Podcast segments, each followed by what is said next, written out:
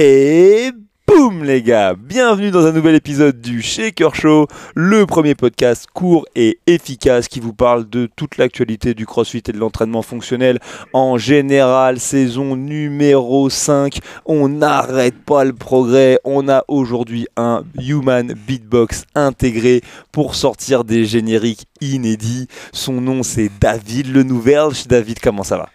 Bonsoir, c'est le deuxième podcast en deux jours, c'est la fête. J'ai toujours, euh, je suis toujours choqué qu'on soit à la cinquième saison. Bah je ouais. savais pas que tu avais cinq saisons. Bah écoute, euh, si j'ai cinq saisons de, qualité très inégale, euh, je dois bien te le dire. Donc c'est-à-dire que quand j'ai interrogé Christian Galli, qui était l'un de mes premiers invités pour le podcast, il avait 40 ans. Et aujourd'hui, il va faire les games en, en plus de 60. euh, il- Ah bah non, il fera, il fera pas. C'est pas bien.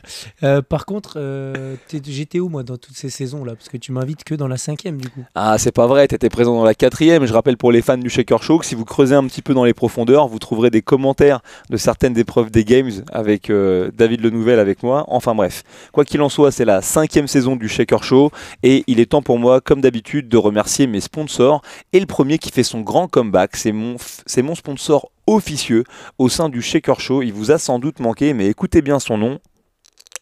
Ah, c'est la fameuse Fitted, ok, la Fitted parfum citrus medley. Qui fait son grand retour comme sponsor officieux euh, du podcast. Je le rappelle pour ceux qui n'y croient pas, mais le Fitted est un fruit qui pousse sur le Fitedier. Bref, quoi qu'il en soit. Si vous aimez la limonade fonctionnelle, et ben vous savez que c'est ce truc-là que vous devez boire. Et puis comme ça, vous rendrez un, fier service euh, à ma poteau Jeanne qui se reconnaîtra et à qui je souhaite bien la bienvenue dans ses nouvelles fonctions. Plus sérieusement, mon deuxième sponsor officiel, celui-ci, mon partenaire depuis maintenant plusieurs semaines, et ben c'est Wodengo. Wodengo, si vous les connaissez pas, je le dis, je le répète, c'est non seulement l'une des meilleures marques d'équipement pour l'entraînement fonctionnel, mais c'est aussi ok, une marque française faite par des passionnés qui eux aussi euh, se reconnaîtront et qui produisent des produits qui sont testés du côté de Perpignan par quasiment aujourd'hui un vétéran de la communauté CrossFit et son nom c'est Guillaume Manua, l'un des plus euh, gros athlètes de l'histoire de la communauté CrossFit francophone et c'est grâce à ça qu'ils arrivent à produire aujourd'hui du super équipement, des maniques, des genouillères, des ceintures. Donc bref, si vous avez envie euh, de vous entraîner en sécurité comme jamais, de garder des mains tellement douces parce que même après 200 bar muscle up grâce au power grip, eh ben, vous serez incapable de vous faire des cloques, et ben, vous allez prendre vos produits directement sur www.wodengo.com et pour vous remercier de votre fidélité envers le podcast, et ben, quand vous sortez, vous tapez Shaker 15 et ça vous fera 15% de réduction ok, sur euh, bah, tout votre panier de produits. Il n'y a rien qui va dans ma poche, c'est que pour vous les auditeurs du Shaker Show, donc les gars, profitez-en. À quel moment tu décides que tu passes d'une saison à l'autre? Euh, c'est septembre. Ah d'accord. Ok. J'apprends un truc. Et en tout cas, ce soir, euh, même si c'est parfois notre habitude, croyez pas, on va pas être dans un euh, monologue ou un duo, un ping-pong verbal entre euh, David et moi. J'ai la chance d'être ici aujourd'hui à Bandol, à CrossFit Bandol, parce que si vous écoutez le podcast régulièrement, vous savez que on y a donné une formation. euh, au WE Coaching, c'est une des interventions qu'on fait avec David dans les box. Et donc avec moi, j'ai pas, en plus de David, un, mais bien deux invités. Ok, j'ai avec moi le honneur de cette structure qui s'appelle Stéphane. Steph, comment tu vas, gros? Salut l'équipe, ça va nickel. Je de deux jours de formation avec vous les gars, c'était vraiment la folie. On s'est régalé et on est heureux. Eh ben, Vous sentez le, bonheur dans sa voix? Est-ce que vous sentez le bonheur dans sa voix? Ok, il s'appelle Stéphane, son surnom c'est Stark. J'ai jamais vu un mec tellement fan d'Iron Man de toute ma vie, même en dessous des chaises, dans la partie un peu chill de sa box, entre un bouquin de Jujitsu et un exemplaire du Level 1, et ben vous avez une bande dessinée euh, sur Iron Man.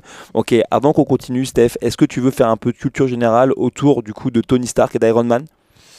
Euh, D'ailleurs, je crois que c'était la, la date, euh, hier c'était la date officielle où Tony Stark est mort dans le- dans l'univers Marvel et je pense que pour ça on peut faire une minute de silence avec les auditeurs. On peut faire une minute de silence ou je peux améliorer ta culture G. De quelle couleur est, est Iron Man euh, d'un point de vue original dans la BD Rouge, Ok, rouge, orange. rouge-orange. Ouais, rouge, orange. Ok. Et c'est un personnage qui a commencé à apparaître dans la bande dessinée dans les années euh, 70-80, si je dis pas de bêtises. Et à l'époque, aux États-Unis, l'orange, eh ben, il faut quand même savoir que c'était la couleur représent- représentative des gays. Ok, donc il a, eh oui, il a de fort, il a de très fortes chances qu'en fait Tony Stark soit le premier personnage de bande dessinée de Marvel en fait gay, ok, et qui soit vraiment, euh, qui a été dessiné dès le départ pour un petit peu être appealing pour la communauté homosexuelle masculine notamment. Et donc même le côté, genre tout le côté apparat, toujours à traîner avec des nanas et ci et ça, et bah c'est peut-être d'après certains fans qu'une couverture, ok, pour un petit peu dissimuler la sexualité véritable de Tony Stark. Aïe aïe aïe, dur. Je crois que je vais changer. Non, ben c'est pas une question de changer, mais c'est juste pour vous dire que c'est cool, quoi. Voilà, on peut en apprendre tous les jours. Et donc avec moi, j'ai Steph, mais j'ai également l'un des entraîneurs qui est resté avec nous pendant deux jours et qui n'a pas démérité. Ok, son prénom c'est Loïc, son surnom c'est Nomade, mais après ces deux jours, je ne sais plus si je dois l'appeler Loïc ou Nomade, mais quoi qu'il en soit, comment tu vas? Euh, ça va très bien, très content d'avoir passé ces deux jours euh, en compagnie de deux, excellents formateurs qui se sont déjà présentés. Euh, donc vraiment ravi de toute cette formation et de, de tout cet enrichissement au niveau coaching qui par la suite m'apportera beaucoup et me fera développer un petit peu mon coaching dans le, Donc vous avez compris l'objectif de ce podcast, ok? On a pris des mecs en formation deux jours, on les a bourrés de l'exomile et de pain total, et ensuite de force, on leur demande de complimenter ce qu'on a fait avec eux pendant ces deux jours de boulot, ok? Eh Nomade, franchement c'est cool de, de nous complimenter comme ça, merci. Sache que vraiment, blague à part, c'était un plaisir de passer ces deux jours avec vous, mais quoi qu'il en soit, l'objectif de ce podcast, c'est pas de faire l'apologie euh, de ce qu'on a fait ensemble, ok? Chais pour ceux qui n'étaient pas là, et chais pour ceux qui n'ont pas encore fait euh, cette formation. David et moi, on sera toujours là de toute manière à votre disposition. Mais l'objectif, c'est vraiment plutôt de faire un petit peu, euh, de dresser des portraits euh, de gens qui sont investis finalement euh, dans le CrossFit. Aujourd'hui, on est hyper heureux, on a eu l'occasion de passer deux jours avec vous, donc on s'est rendu compte encore plus davantage de cette implication. J'ai dit en rigolant que Steph, c'était un fan, euh, entre guillemets, de Tony Stark et d'Iron Man, mais je veux dire, si un jour vous êtes du de passage du côté de Bandol, Toulon, Fréjus, Sanary et, et toutes ces, toutes ces villes-là, je veux dire, il faut vraiment se pointer dans la boxe pour comprendre. C'est un univers ici de ouf avec euh, des fresques, euh, des figurines. Je veux dire que c'est, à mon sens, c'est un endroit qui est aussi culte que CrossFit Gijan. Je sais pas si un jour tu as déjà eu l'occasion d'aller à, à Gijan, qui est proche de, Montpellier, mais c'est aussi un endroit où vraiment c'est un univers, tu vois, au même titre que Culture Fit à, Toulouse, où vraiment les honneurs, ils ont créé quelque chose euh, un peu à leur image, et c'est un peu le cas ici. Et c'est assez dingue. Et donc les premières questions, elles vont être pour toi, hein, Steph. Euh, J'ai envie que tu racontes si, ça, si chaud. Dans un premier temps, déjà ta découverte avec le CrossFit. Comment ça se fait que tu sois tombé dans la, dans la marmite quand tu étais petit? Euh, en fait, ma découverte avec le CrossFit, elle vient des arts martiaux et des sports de combat. J'ai à la, base, je voulais rentrer à l'armée pour servir tout ça dans les forces spéciales et du coup, je me suis mis euh, à la boxe pied-point, aux arts martiaux, j'ai fait du K1 et euh, un jour, j'ai un collègue du club qui m'a dit à l'époque "Steph, tu connais le CrossFit? Je dis non. Il me dit bah va voir sur YouTube. Et je suis allé voir, je tapais CrossFit sur YouTube, j'ai vu des machines de guerre qui montaient à la corde, qui tiraient des barres, qui étaient incroyables. Et je me suis dit ah ouais, c'est comme ces gars-là que je voulais être, parce que je faisais un peu de compétition et je voulais être euh, plus performant, plus endurant, avoir une meilleure récup, etc. Et du coup, j'ai fait une séance de, une séance de crossfit à CrossFit Sifour. Et euh, je me croyais sportif. Je faisais des pompes, euh, je courais, je montais les escaliers. Bref, la prépa de boxe, je me croyais vraiment sportif. J'ai fait un petit WOD à AMRAP 8 minutes, 10 kettlebell swing à 12 kg, 10 burpees. Le coach, il m'a dit le plus de tours possible. Et j'avais pas de notion de pace ou quoi que ce soit. Et je me suis envoyé. Je crois que j'ai tenu 3-4 minutes. Et après, j'avais envie de vomir. Et du coup, de base, je suis un mec humble avec les arts martiaux. Mais là, ça m'a vraiment encore remis un. Je passais de nimble à dépressif. Ah ouais, j'ai fait assez ça en fait, la vraie intensité. C'est ça le vrai, le vrai niveau de, de sport. Et j'ai pris une claque. Et ça m'a vraiment inspiré, motivé pour devenir euh, une meilleure version de moi-même, un meilleur athlète du moins. Sur le moment, c'était plutôt pour performer sur le ring. Et au final, bah, je suis tombé dedans. Quoi. Je suis tombé amoureux du process. euh, j'ai trouvé ça cool. Et, euh, et après, voilà, j'ai fait un petit chemin. Eh, J'aime bien cette expression, je suis tombé amoureux du process, parce que moi aussi j'ai des sports de combat de base, et, franchement jamais j'aurais pensé lâcher pour, pour du crossfit ou pour une activité entre guillemets de fitness. Et, euh, et c'est vrai que je vois un petit peu ce que, ce que tu veux dire parce que dans, dans la répétition des WOD, on a vraiment cette sensation euh, d'avancer. Et c'est pas qu'on aime moins les sports de combat, enfin du moins pour mon cas, mais c'est qu'à un moment donné, tu te dis mince, si je vais faire un sparring aujourd'hui ou un cours, je vais avoir des bleus sur les jambes et sur les bras. Du coup, je vais avoir mal. Donc quand je vais aller WODer, je vais avoir un peu plus de mal à performer et j'arriverai pas à faire mieux que ce que j'ai fait la dernière fois. Et du moins, moins dans mon cas, c'est ça qui petit à petit m'a fait un petit peu lâcher parce que j'avais le sentiment que je progressais peut-être un petit peu moins dans ce qui était avant ma discipline de prédilection et je me disais ah, c'est gâché d'aller m'entraîner pour pas progresser alors que je pourrais aller faire du crossfit et en fait euh, devenir meilleur. Qui, qui c'était les coachs que tu avais à l'époque euh, à Sifour ou le coach principal que tu avais à Sifour? Euh, les coachs principaux, je crois qu'il y avait Thibaut Thomasin à l'époque où il était à Sifour. C'était en 2013, hein, avant qu'il aille à Flux, je crois, de souvenir CrossFit Flux à Toulon. Qui existe... Ouais, c'est ça, qui vient du rugby. Je crois que ça n'existe plus maintenant. Et après, il y avait Guillaume Guillot aussi qui m'a fait, qui m'a fait un WOD. Et, euh, et après, je crois que c'est tout. J'ai fait six mois là-bas. J'ai eu une, fracture de fatigue tellement j'étais en surentraînement. Je faisais trop de trucs. Et après, j'ai fait partie de ces gens-là qui, qui ont arrêté le crossfit parce que c'était trop cher. Au début, je comprenais pas. Je me putain, on paye un abonnement 80 euh, euros par mois. Euh, pourquoi au final? Pour qu'on te dise, vas-y, jette-toi au sol debout. Bah, je peux le faire moi-même. Et j'ai fait un peu cette erreur-là de, de jugement, de croire que c'était trop facile. Du coup, qu'est-ce que j'ai fait? Je me suis mis à enseigner le crossfit, ou plutôt le, le, cross-training dans un dojo clandestin euh, avec des petits kettlebells, des barres de muscu, des tractions strictes, etc. Et, et au final, j'enseignais ça à 3-4 copains, des gars du club, des voisins, tout ça.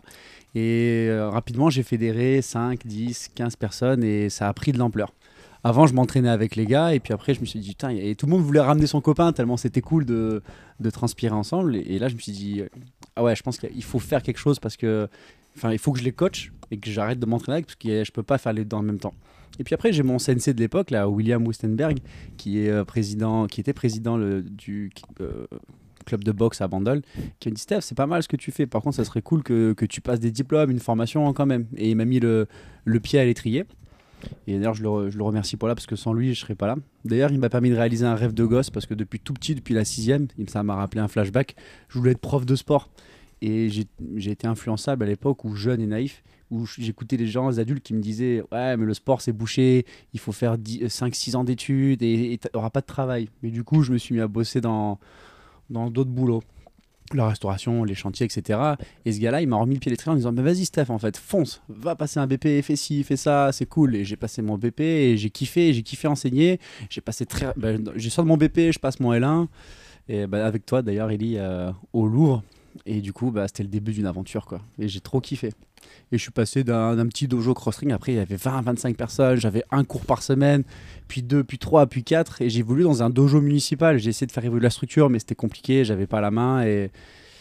et, du coup, un jour, j'ai trouvé un local comme ça. Et je me suis dit, feu. J'ai mis mes petites économies. Ma mère m'a aidé euh, dedans beaucoup. Et j'avais une poignée d'adhérents. Et au début. Euh, je, je me suis pas payé pendant je sais pas combien de mois et mes rentrées d'argent, ça avait juste à payer le loyer, payer l'affiliation et, un peu de matos. Et voilà, de fil en aiguille, euh, où on en est. C'est cool quand même parce que tu t'en rends pas compte, mais tu as, as, plein de points communs avec Greg Glassman. Premier point commun, c'est que Glassman, euh, au début, quand il a commencé vraiment à entraîner le crossfit sérieusement, c'est une histoire que j'ai déjà racontée parfois sur, sur, le podcast, donc désolé si je radote, mais il l'a fait dans une salle qui s'appelle The Pit.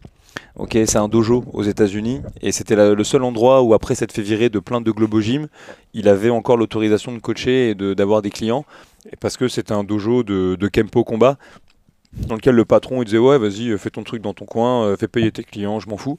C'était le dojo de Chuck Liddell. Ok, ancien champion de l'UFC, celui qu'on appelle Chuck dit Iceman Liddell, avec une crête au-dessus de la tête, le bouc, ça comme ça quand il l'emporte. Pour regarder, c'est assez vieux, hein, c'est l'époque de, c'est l'époque de Tito Ortiz, il etc. Il joue dans plein de films surtout. Oui, c'est vrai qu'il joue dans plein de films de séries Z, Z, Z, Z, Z. Non, il joue dans des il joue dans... For Speed ou dans des Fast and Furious, je pense. Chuck Liddell? Ouais. Ok, ok, faudra aller, faudra aller chercher là. Si c'est David Le Nouvel qui me donne des cours de pop culture, franchement, c'est chaud patate.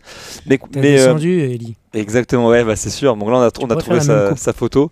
Ouais, c'est la seule coupe que je peux me faire maintenant, de toute façon, la coupe de Chuck Liddell. Euh, et, donc, ouais, donc il, a, commencé comme ça, et après, seulement, il a ouvert sa première salle, pareil avec ses, économies à, Santa Cruz. Moi, je trouve ça cool, c'est que toi, tu as beau avoir un narratif dans lequel tu dis j'ai arrêté le crossfit parce que c'était trop cher. Moi j'entends j'ai arrêté le crossfit parce que c'était trop cher pour ce que j'en retirais à ce moment-là. Et tout de suite, quand tu racontes ton histoire, tout d'un coup tu parles de la casquette euh, de, on va dire, d'entraîner à entraîneur. Ok et donc au final, euh, moi ce que j'entends, c'est plutôt ce que tu as dit comme mot, genre fédérer. Je veux dire, c'est pas tout le monde qui va fédérer des groupes de 25 personnes pour aller faire des kettlebell swings sur un tatami. Je veux dire, euh, voilà, c'est pas un truc à, sous-estimer.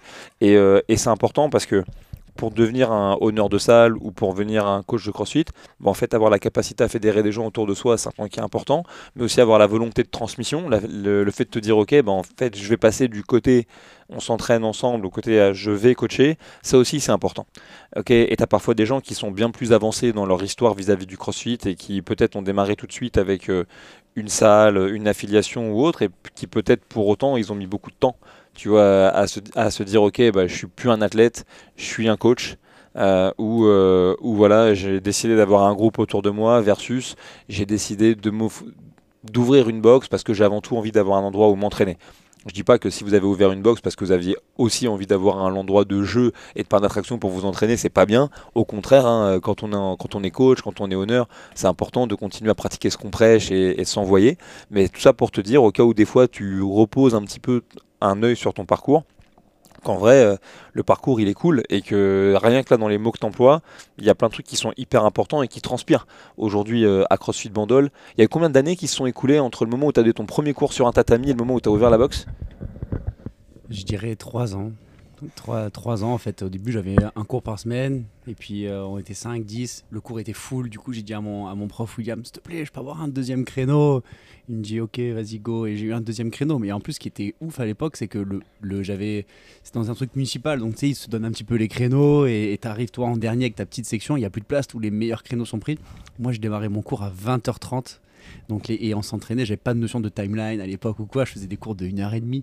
Du coup, on finissait le, le truc euh, à 22h. Après, on allait se doucher, on allait manger un bout dans les petites baraques à sandwich à Bandol. Et, et d'ailleurs, il y avait Nomade qui était là, je m'en souviens, c'est énorme. C'est énorme parce que 5 ou 6 ans après, bah, maintenant, on travaille ensemble et c'est super cool. On était deux petits, deux petits novices, on s'entraînait ensemble et, et c'était vraiment cool. Parti de rien et et voilà où on en est. Donc, tu vois, tu as, créé véritablement une legacy. Et c'est pas pour prendre la suite de ce qu'on a pu évoquer ensemble lors de la formation, qu'on a eu parfois des échanges un petit peu houleux, mais tu vois, tu as quand même mis le doigt que les mecs qui ont la vraie passion, tu vois, bah, ils étaient là à 20h30. tu vois, pour, euh, pour s'entraîner. Donc peut-être garder ça dans un coin de votre tête, parce que peut-être que ceux qui, euh, qui ont certains comportements pour les bonnes raisons, qui ont vraiment le feu sacré, vous inquiétez pas. À 20h30, ils seront là. Un petit clin d'œil à à la nouveauté qui va bientôt arriver. Ouais, tranquille. Et, et du coup, euh, du coup, j'en profite parce que tu as, du coup, tu as reprononcé son nom. Moi, je vais t'appeler Nomade. Je c'est trop stylé. Et puis en plus, je pense vraiment que je peux faire de toi un créateur de contenu ou peut-être un youtubeur de talent, tu vois. Et vraiment Nomade, tu vois, c'est quand même gavé stylé. Donc euh, toi, Nomade, raconte-nous un petit peu. As, du coup, tu as découvert du CrossFit euh, et puis voilà tes premières expériences là-dedans. Ok, bah moi c'est, je viens aussi des milieux des arts martiaux. Euh, du coup, euh, vraiment passionné. Euh, J'aimais vraiment ce, petit côté un petit peu opposition avec le partenaire ou l'adversaire qu'on avait en face. Donc j'ai toujours eu un petit peu ce petit rapport un petit peu de rivalité qui m'a toujours donné un petit peu d'adrénaline et qui m'a motivé à avoir un petit peu cet esprit compétiteur. Je pense que c'était déjà un petit peu, un petit peu mon caractère déjà de base, mais en vrai l'art martiaux m'a permis un petit peu d'extérioriser un petit peu ça. Et puis après, euh, un peu dans la continuité des choses, un peu marre de, de, prendre des coups et de continuer un petit peu dans, ce, dans cette rythmique-là. J'avais vraiment envie de développer un petit peu ma force, de changer un petit peu, de voir d'autres personnes. C'est vrai que quand euh, j'étais très pris dans un moule, quand euh, je fais quelque chose, j'aime bien le faire à 100%. Et de ce fait, euh, j'étais à 100% dans ce que je faisais et j'avais envie de changer, voir autre chose, découvrir peut-être un nouveau milieu. Et donc, du coup, j'ai fait salle de muscu. Ça a duré un temps. Et puis, je me suis dit, en fait, ça me plaît pas. Euh, j'ai pas ce rapport d'opposition, j'ai pas, j'ai pas l'adrénaline que je veux. il y a moins d'impact, mais j'ai pas l'adrénaline que je veux. Il y, y avait pas mal de choses. Et puis euh, un jour, je suis tombé vraiment par hasard sur euh, le CrossFit. J'ai vu une vidéo sur internet d'un mec, je me rappelle, qui sautait sur une boîte comme un fou de plein de façons différentes. Et je me suis dit, putain, qu'est-ce qu'il fait? Et au début, la première réflexion que je me suis dit, c'est c'est un mec, c'est un gars des Yamakasi où je sais pas vraiment ce qu'il fait. Et, euh, en fin de compte, euh, j'ai dit ok, euh, je tapais un petit peu sur internet, voir un petit peu où est-ce que je pourrais peut-être pratiquer cette discipline. Et la seule boxe à l'époque qui était un petit peu dans le coin, c'était CrossFit Sifour. J'y suis allé, je me suis rendu compte que les mecs avec qui je traînais au lycée, euh, ben en fait ils étaient déjà là. Et euh, Moi je me suis inscrit au crossfit parce qu'un mec qui s'appelle Loïc qui m'a pété la gueule. Et du coup vous voulez apprendre à devenir plus fort donc j'étais au crossfit. Non il est là il est là. C'était pas vraiment ça mais au final ouais les, les, les gars qui, qui, en voulaient un petit peu ou je me rappelle à l'époque euh, c'était les concours de pompiers qu'ils essayaient de passer. Et je les ai retrouvés là-bas. Et, et, du fait dès qu'il y a un petit peu d'amitié de et d'atomes crochus entre guillemets avec les gars qui se passent, bah, ça a aidé à favoriser un petit peu le sport. J'ai aimé, il y avait un petit peu tout ce que je voulais. Euh, puis au fil du temps, je me suis un petit peu passionné pour ça. Puis au fil du temps, euh, j'ai commencé à, à moins m'accrocher à mes métiers et à un petit peu plus me passionner davantage pour le crossfit de là complètement dériver sur euh, bah, pourquoi pas en faire une profession, en tout cas pour moi. Et euh, je me suis dit, euh, peu importe là, je vais quand même passer mes diplômes, je vais essayer de voir un petit peu ce que ça donne. Je me suis lancé, ça a marché, tout le monde m'a encouragé, ça m'a beaucoup aidé. Et, et aujourd'hui, je kiffe ce que je fais, je changerai pas ce que je fais, j'aimerais bien encore continuer encore longtemps. Et tout simplement. Nomade, d'ailleurs, c'est marrant que tu dis ça parce que le destin, mine derrière, il a refait une deuxième fois croiser nos chemins. Parce qu'un jour, je faisais mes courses au Carrefour et Loïc, il mettait en rayon des bouteilles d'eau. Et c'est un, rayon un peu solide. Et du coup, je le croise. Et il m'avait parlé de son projet. Je l'avais croisé en faisant mes courses. Et il me dit Ouais, j'aimerais bien me lancer dans le crossfit. Et tu te souviens ce que je t'avais dit? Je t'avais dit Vas-y, mon gars, fonce. Tu te rappelles ou pas? vrai, vrai, Et du coup, bah, il a foncé. Il a, il a fait son petit bout de chemin de son côté. Et on, s'est retrouvé quelques années bah, au QG euh, à CrossFit Bandol. Donc c'est c'est super cool, mine il faut, faut pas sous-estimer deux trucs. Hein. C'est quand même la force de la transmission euh, des messages et des, et des énergies. C'est-à-dire que je suis pas un mec mystique, moi, personnellement. Hein. Je suis même plutôt euh, cartésien. Mais tu vois, euh, toi, tu as eu un projet. Il y a un mec pour qui tu avais du respect, en l'occurrence, tant mieux. comment il s'appelait ton prof de boss? Wittenberg? William Wittenberg. William Wittenberg, c'est bien, on dirait, un, on dirait un nom d'un prof de kickboxing acidique pour ceux qui sont de confession juive et tout, c'est rigolo. Mais tu vois, ce mec-là, quand tu as eu ton projet, ok, il t'a poussé. D'accord Et du coup, quand tu es entouré par des gens comme ça, bah, bizarrement, tu vois, quand tu rencontres quelqu'un qui a aussi une vision pour lui-même, bah, tu as quand même toujours tendance à le pousser parce que bah voilà, c'est comme ça, ça devient un cycle un peu, un peu naturel et ça c'est un truc à avancer. Et c'est pas si évident que ça parce qu'il y a beaucoup de bouquins qui en parlent ou beaucoup de gens qui vous en parleront. Souvent, quand vous avez un projet, moi je viens par exemple de la police de base, et quand j'ai songé à faire quelque chose en dehors de mon métier, le premier truc qui était, si on agitait les drapeaux, on disait ah, attention, attention, non mais attention, euh, attention, non mais là dehors, quand même, on, est bien ici, tu vois, on a quand même euh, la sûreté de l'emploi. Ah oui, c'est sûr, t'es sûr d'avoir un emploi de merde, ça, y a pas de problème, t'es sûr, tu vas bien le garder, de personne ne veut te le prendre. Donc ça a bien, ça a bien avancé. Non mais attends, on sait, on sait jamais, tu vois. Et, et ce que je veux dire là, je parle de, de mon cas personnel, même si moi j'aime beaucoup ma profession. Et demain, si on me donne retourner, je dis à mes anciens chefs, si vous cherchez un gars pour faire la ligne 2, euh, Barbès, place de Clichy, de 18h à 2h du matin, du mardi au vendredi, franchement, je suis votre gars et je vous ferai des interpelles. Mais euh, mais la plupart du temps, quand tu annonces à des gens que tu as un projet, souvent le premier truc, ils te partagent leur propre insécurité. Ils vont dire ah, est-ce que c'est vraiment prudent? Est-ce que tu as un métier là-dedans? Est-ce que vraiment, vraiment tu penses que diète c'est un truc d'avenir? Est-ce que tu crois que coach c'est vraiment un vrai métier ça? Et, euh, et, du coup c'est parce que souvent eux-mêmes ils se sont empêchés de faire des choses et ça se prolonge comme ça. Et euh, donc bravo pour ça parce que tu vois au final peut-être que lui il développe le même état d'esprit aujourd'hui nomade et que si un jour quelqu'un il veut avancer et eh ben, il ira de l'avant. Et j'en replace une autre sur Glassman tu vois parce que Glassman il est vachement euh, il est vachement comme ça. Moi je connais un entraîneur qui est un, un collègue à moi aux États-Unis qui était prof de PS et qui était formateur pour CrossFit. Et un jour à une réunion, Glassman demande aux gens de lever la main pour déterminer qui est un honneur de boxe parmi tous les formateurs de CrossFit présents dans la salle. Et lui ne lève pas la main. Il s'appelle Joe DeGain. Je pense que David voit très bien qui c'est. Et euh, un mec ancien lutteur de niveau universitaire qui a failli se qualifier, euh, enfin se qualifier, se faire inviter au CrossFit Games genre en 2007 ou en 2008 quand c'était sur invitation comme un Mortal Kombat. Euh, et du coup, après cette réunion, Glassman il va voir ce gars et lui dit Mais je comprends pas, Joe, pourquoi t'as pas ta propre box? Tu serais tellement des bons trucs et tout. Et De il dit non, mais je peux pas, coach, tu te rends pas compte. Dis-moi, euh, je viens de me marier avec ma femme Lise, euh, qui a une petite fille euh, de 16 ans, du coup, dont je m'occupe, qui, en fait, on vient d'apprendre qu'elle est enceinte de son petit ami actuel, donc il va falloir que je fasse ça, fasse ça, ça.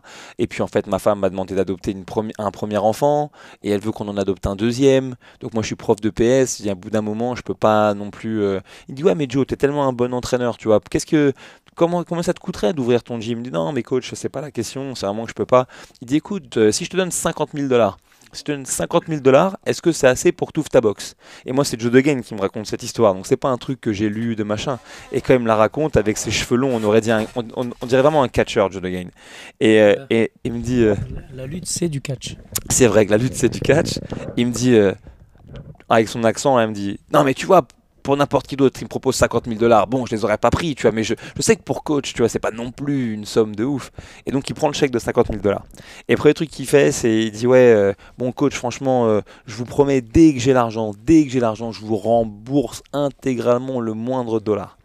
Et Glassman, il lui fait euh, non, non, il c'est pas, c'est pas la peine de faire ça. Tu prends cet argent, je te le donne, il n'y a pas de souci.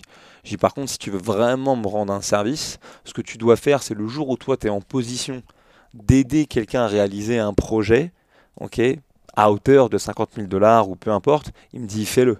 Il me dit si vraiment tu veux me rembourser, c'est là que tu me rembourses. Et Joe DeGain, il a opéré une box pendant un bon moment, puis il en a ouvert une deuxième. Et il s'est rendu compte qu'opérer deux box, c'était pas si évident que ça, avec la vie qu'il avait, etc. euh, parce que voilà, euh, formateur pour CrossFit, donc jamais là, gérer la boxe, les Sa enfants et femme tout. est aussi formatrice pour Ouais. euh, les kids, donc euh, ça fait Lise, que chaque week-end, ils sont tous les deux partis. Quoi. Et puis Lise peut te dire qu'en plus de ça, c'est une femme vraiment qui a de l'énergie. Elle te voit, elle te fait rigoler, elle te paye une pinte. Toi, tu, euh, parce que les deux, ils, ils envoient bien. À la picole, ils envoient bien. C'est une fois, j'étais au restaurant avec lui. Il fait alors moi, je vais prendre trois bouteilles de rouge. Et après, il te fait, toi, tu bois quoi? Parce que les trois bouteilles de rouge, c'est pour lui. hein. Ok, il n'y a pas de problème. Et en fait, quand il a opéré deux box, il a galéré un peu à opérer la seconde. Et donc, en fait, ce qu'il a fait, il avait formé une head coach, tu vois, avec qui il s'entendait vraiment bien. Et bien, il lui a offert la deuxième box. Tu vois, il a lâché l'affaire, il lui a offert pour un montant euh, genre euh, symbolique parce qu'il fallait bien une transaction. Et donc il lui a offert, et quand il a offert la seconde box, dans son esprit du moins, et bah tu vois, il, avait il a repayé sa, sa, sa dette entre guillemets à Glassman. Donc tout ça pour dire, voilà, sous-estimez pas ce genre de truc. Euh, le positif appelle le positif. Et l'autre truc que je voudrais souligner sur ce que tu as dit, Loïc, c'est que le premier truc que tu as évoqué par rapport à ton projet, euh, tu as dit un truc, tu as dit, ouais, malgré mon âge, malgré ceci, malgré cela. Et pour les gens qui nous écoutent, je je sais pas, je vois à peu près les statistiques hein, de, de, mes, euh, de mes auditeurs. Donc euh, c'est quand même principalement des Français, principalement des hommes, principalement des femmes très belles. Mais, euh, mais quoi qu'il en soit, si vous écoutez ce podcast et que vous avez envie bah, peut-être de commencer à coacher sans en faire forcément votre profession, mais que c'est un truc qui vous passionne, je dirais que bon, la valeur attend pas la, enfin, la valeur attend pas le nombre des années. Donc c'est pas parce que vous êtes jeune que vous pouvez pas potentiellement devenir un bon entraîneur. Ça, il n'y a pas de souci là-dessus.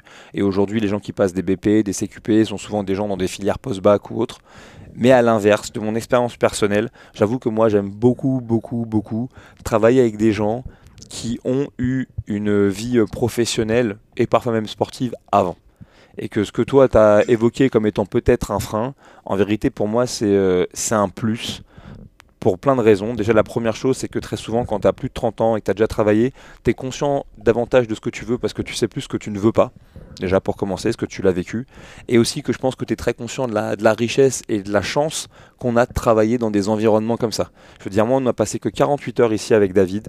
Euh, on a rencontré une centaine de personnes.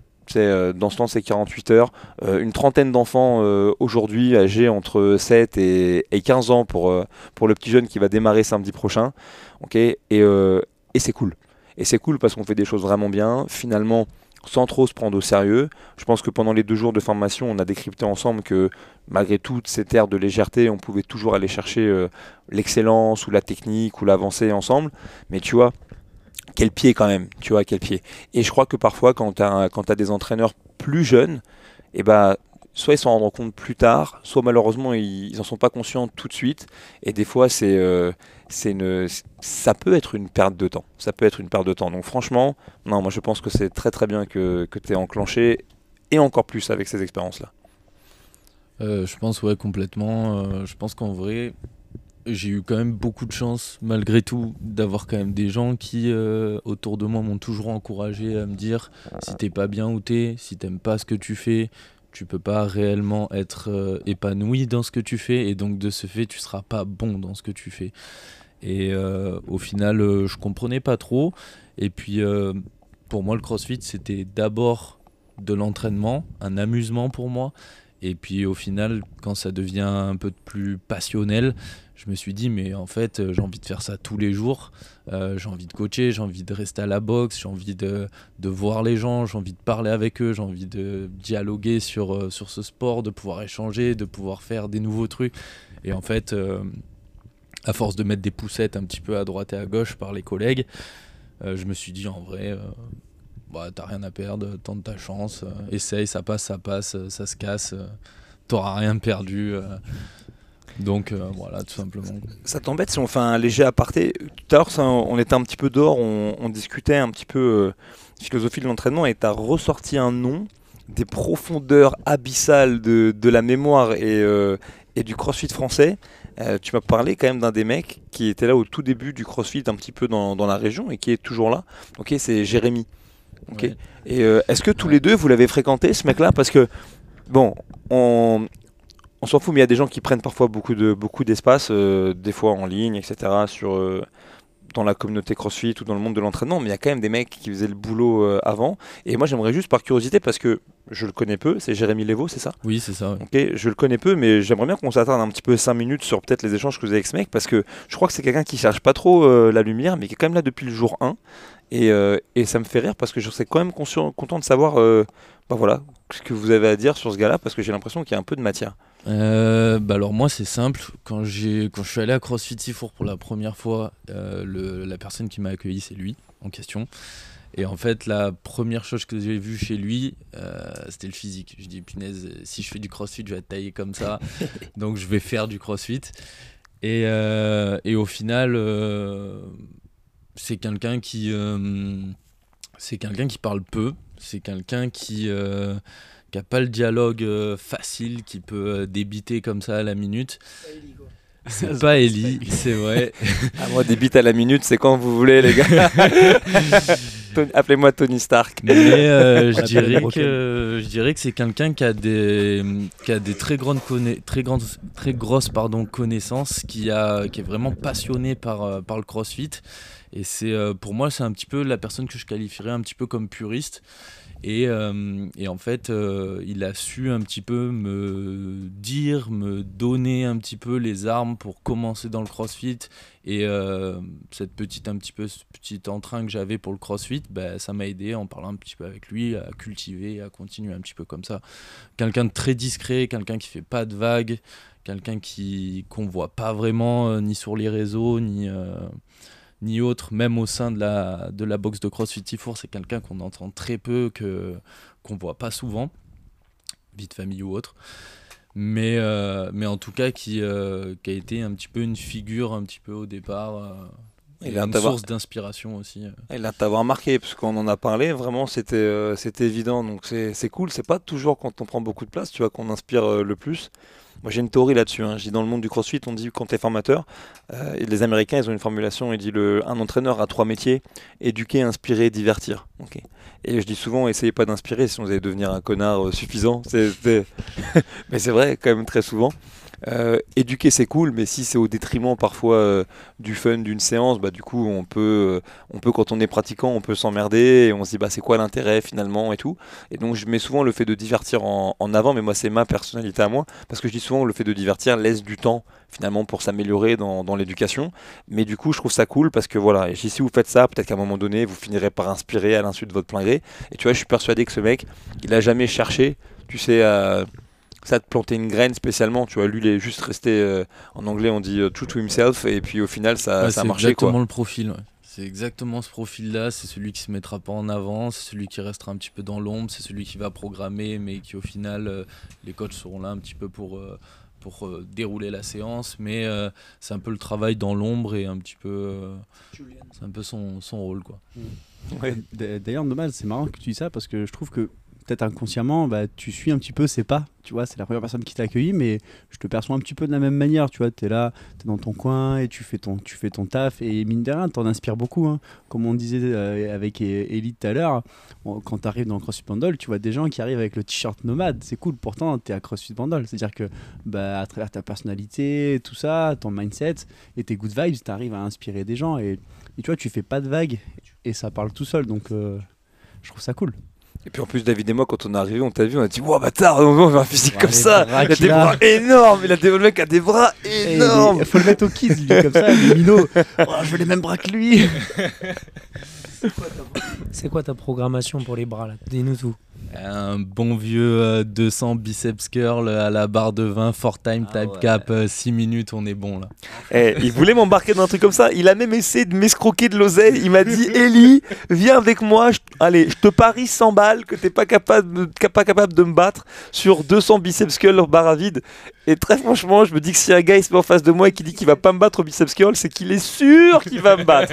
C'est qu'il est sûr. Donc j'ai pas été. Puis en plus, euh, David pourra le, le confirmer, mais l'un de mes surnoms dans le milieu, c'est c'est quand même, euh, c'est c'est quand même The Rat, qui est la, la pince. Je, suis, je suis ultra crevard. Moi, je donne pas, je donne pas un euro. Laisse tomber. Euh, À la rigueur, je vais bien t'acheter des galettes de riz soufflées si je passe deux jours avec toi, mais essaye pas de pas en manger plus de la C'est moi qui ai moitié. acheté en plus. Quel menteur celui-là. Quel mytho. C'est ça qu'il faut savoir, c'est que le shaker show, je suis là pour établir la vérité quand même. Ok, donc là on a, on a un peu au clair sur votre découverte du CrossFit, on est au clair aussi sur, euh, sur euh, quelque, part ce qui vous a amené aussi euh, à, devenir, euh, à devenir entraîneur. Ok, moi maintenant j'ai une autre, question qui est un peu orientée sur le, futur. Est-ce que vous avez une vision sur ce que vous aimeriez réaliser d'ici 3 à 5 ans? Je pose cette question-là parce que nous on a eu la chance de travailler avec un mec, c'est pas pas un secret, hein, qui s'appelle euh, qui s'appelle Daniel, euh, qui est le directeur de CrossFit Louvre. Et, euh, et avec Daniel, c'est quelqu'un dont aujourd'hui David et moi on est on est très proches. Et comme avec les personnes dont on est très proches, bah les relations sont pas toujours faciles, mais dans, dans les moments où c'était vraiment gracieux, j'ai envie de dire, et ben il y avait des choses qu'on avait, des petits rendez-vous annuels qui étaient hyper importants. Et euh, l'un de ces rendez-vous, c'était un truc qu'on appelait l'analyse des besoins, euh, ou les goal setting plutôt plus exactement. C'est-à-dire qu'une fois par an, euh, on se posait, on prenait une demi-journée, voire une journée que one-to-one avec, avec Dan. Et, et en fait, on- il prenait le temps, c'était vraiment un temps, tu vois, pour le coup, c'était un temps de patron, mais c'était aussi un temps de mentor, c'était un temps d'ami, de dire, ok, où est-ce que tu en es dans tes besoins? Et donc, il y a tout un truc, hein, c'est la pyramide de Maslow, tes besoins primaires, tes besoins secondaires, ton désir d'appartenance, ton ci et ton ça. Ce qui lui permettait, lui, sans doute, de, te scanner aussi en termes de, en termes de management et aussi d'être sûr que, bon, qu'est-ce que je donne au gars ce dont il a besoin? Qu'est-ce qu'il faut que je lui donne aussi pour qu'il reste impliqué euh, avec moi? Mais aussi, il y avait dans ce genre d'entretien une question qui était ouf, qui était, ok, toi tu te vois où, euh, on va dire, dans, euh, dans 3, dans 5 et dans 10 ans. Alors on va pas pousser le vif jusque-là, mais en vérité, c'est un, truc euh, qui m'a donné l'habitude de, conserver. Et du coup, très fréquemment, moi je me pose et je me dis, ok, vas-y, euh, vas-y Margerin, là t'es installé. Si tu arrêtais euh, tu sais, le brouhaha, le mouvement, le quotidien qui s'abat sur ta gueule, et que tu disais, ok, en vrai de vrai, là maintenant, dans 3 ans, tu veux quoi? Dans 5 ans, tu te vois où? Dans 10 ans, tu aimerais être où? Euh, donc du coup, je te pose la question à toi, Stéphane. On profite qu'on est calme, euh, on a CrossFit Bandol, c'est zen. Ok, il y a Val qui s'endort, David aussi, il a les yeux qui se plissent. Et du coup, on se pose cette question. Ok, euh, tu te vois où Disons toi, ne serait-ce que dans 3 à 5 ans? Qu'est-ce que tu aimerais C'est encore un peu flou pour moi parce que j'aime ce que je fais, euh, mais j'ai envie de continuer de le développer, j'ai envie d'avancer. Pour être honnête, j'avais imaginé de faire du Val d'Aran, donc le lieu dans lequel on est, un complexe pour le sportif autour de la santé. Donc là, ici, il n'y a que le CrossFit. Mais ce qui, ce qui match avec le CrossFit, bah, c'est l'alimentation dans un premier temps. Il y a une box qui m'inspire beaucoup, euh, CrossFit Nîmes, avec euh, Mika et, et c'est- Ce sont des personnes que, que, que, que j'admire beaucoup. Et eux, dans leur box, je ne sais pas si vous êtes déjà allés, euh, en tout cas, vous allez, on va y aller bientôt pour Exactement. la réunion des affiliés. Et ben, ils ont un restaurant dans leur, euh, dans leur box et je trouve ça super chouette parce que c'est un peu implanté dans une petite zone et tu as des, t'as des personnes qui travaillent aux alentours, plus euh, les, les gens qui font wood, et ben, qui viennent manger. Et du coup, entre le restaurant et la box, il y a 30 cm, juste un gros plexiglas ou une grosse vitre et tu peux observer le haut, tu peux travailler. Enfin, c'est énorme. Et, euh, tu, peux, tu peux manger en, regardant, en te moquant un peu des autres keywords ou autres. Mais euh, du coup, j'aimerais bien développer euh, un pôle alimentation euh, CrossFit Bandol euh, avec la petite Valentine. Euh, et pourquoi pas faire des trucs un peu plus complexes comme euh, développer un centre de santé, pourquoi pas travailler avec des kinés, des ostéos. J'aimerais bien, j'avais même imaginé, bon, j'ai pas les informations, mais pourquoi pas implanter un cabinet de radiologie, échographie, IRM, enfin des trucs vraiment autour de la santé. C'est un peu puissant, tel je m'enflamme, mais Non, non, je te dis, moi, avoir un cabinet d'échographie, ça m'aurait bien servi dans quelques-unes de mes années dans le crossfit. Ça m'aurait évité des surfroides. Trois mois d'attente pour passer un IRM. Mais ouais, j'aimerais bien euh, m'associer avec des, des personnes vraiment, euh, vraiment cool, qui partagent un peu ma vision, un peu mes valeurs et, euh, et la culture que j'essaie de développer et pour, pour améliorer plein de choses. Voilà. Est-ce que tu as réfléchi un petit peu à comment tu allais démarcher les, les personnes du domaine médical? Pas encore, pas encore. Ça, encore une fois, c'est un projet que j'ai encore de, disons- de 5 à 10 ans. Là, je suis parti de coacher sur les tatamis à ouvrir une box. J'ai organisé ma première compète. euh, et je suis content parce que je fais du chemin, je suis bien accompagné. Mais ça, c'est le truc qui m'intéresse. Il faut juste que je m'ouvre euh, à ça, quoi. Bah, la première chose que tu peux faire, parce que dans les deux jours, tu nous as dit, ouais, il y a des kinés, il y a des ostéos qui viennent s'entraîner chez nous et tout. Peut-être que tu peux commencer avec eux et faire un partenariat avec eux. Nous, c'est quelque chose qu'on avait commencé à mettre en place un petit peu au Louvre. On n'a pas spécialement d'espace pour pouvoir mettre euh, un espace où on les accueille, mais on commence à, mettre des partenariats en place où les personnes, on les envoie directement dans les cabinets, ils nous envoient chez nous, etc. Donc peut-être que toi, tu as la possibilité d'avoir un espace. Ta box est quand même assez grande, surtout si tu récupères le local à côté, où tu peux te faire un petit espace, on va dire médical, et tu crées des partenariats déjà avec les, les premières personnes que tu as proches de toi. Et au final, on oublie souvent que les personnes qu'on a dans notre propre box, ils, ils touchent à tous les corps de métier. Donc tu m'as dit euh, qu'il y avait, euh, je crois, Patrice qui est kiné déjà? C'est pas Patrice, Euh, c'est celui qui est en aussi. moto aujourd'hui. On a Claire, Claire Fusil qui a, qui a OD avec Val, qui est kiné. On a, on a, on a, on a beaucoup de, on a beaucoup de kinés. Après, je travaille avec. T'as les co- infirmières aussi On en a, yes. T'as Lilou là Mais tu te Ouais. calmes. Ouais, Lilou, Lilou, futur coach. Ah, moi, je... c'est notre avis à nous. hein. Vous savez, il faut comprendre un truc, c'est que des fois, euh, on va de box en box, mais il y a des choses qu'on voit, euh, des patterns euh, qu'on retrouve. Et euh, moi, je le dis comme je le pense. Ils écouteront sans doute pas ce podcast, donc je me permets de le dire. Je pense que Lilou, la fille qui vient le soir, qui vient juste d'être diplômée euh, IDE, félicitations à elle, qui travaille aujourd'hui dans un centre de dialyse. Je suis persuadé qu'elle a le profil d'être quelqu'un qui pourrait devenir une assistante coach. Pas quelqu'un qui va devenir forcément coach professionnel, mais qui pourrait avoir envie de consacrer euh, peut-être deux ou trois heures de son temps chaque semaine pour assister à un coach sur des séances. Elle dégage un truc particulier, elle, va naturellement euh, vers les gens. Et puis vu qu'elle a un métier quand même difficile, moi qui viens d'un métier difficile, je peux te dire que parfois ça peut t'amener un petit peu euh, d'équilibre entre un moment où tu vas peut-être être dans un centre de dialyse à échanger avec des gens qui sont parfois dans une réalité difficile et où du coup tu n'as pas forcément de retour, toi tu es là pour les accompagner dans des moments euh, pas évidents, et un environnement de la boxe où tu vas dire à quelqu'un Vas-y, tends les jambes plus fort quand tu sautes. Oui, ça c'est mieux. Et la nana elle te dit merci ou le monsieur te dit merci. Il a un franc sourire. Du coup, tu prends une, une frappe, tu vois, dans le visage.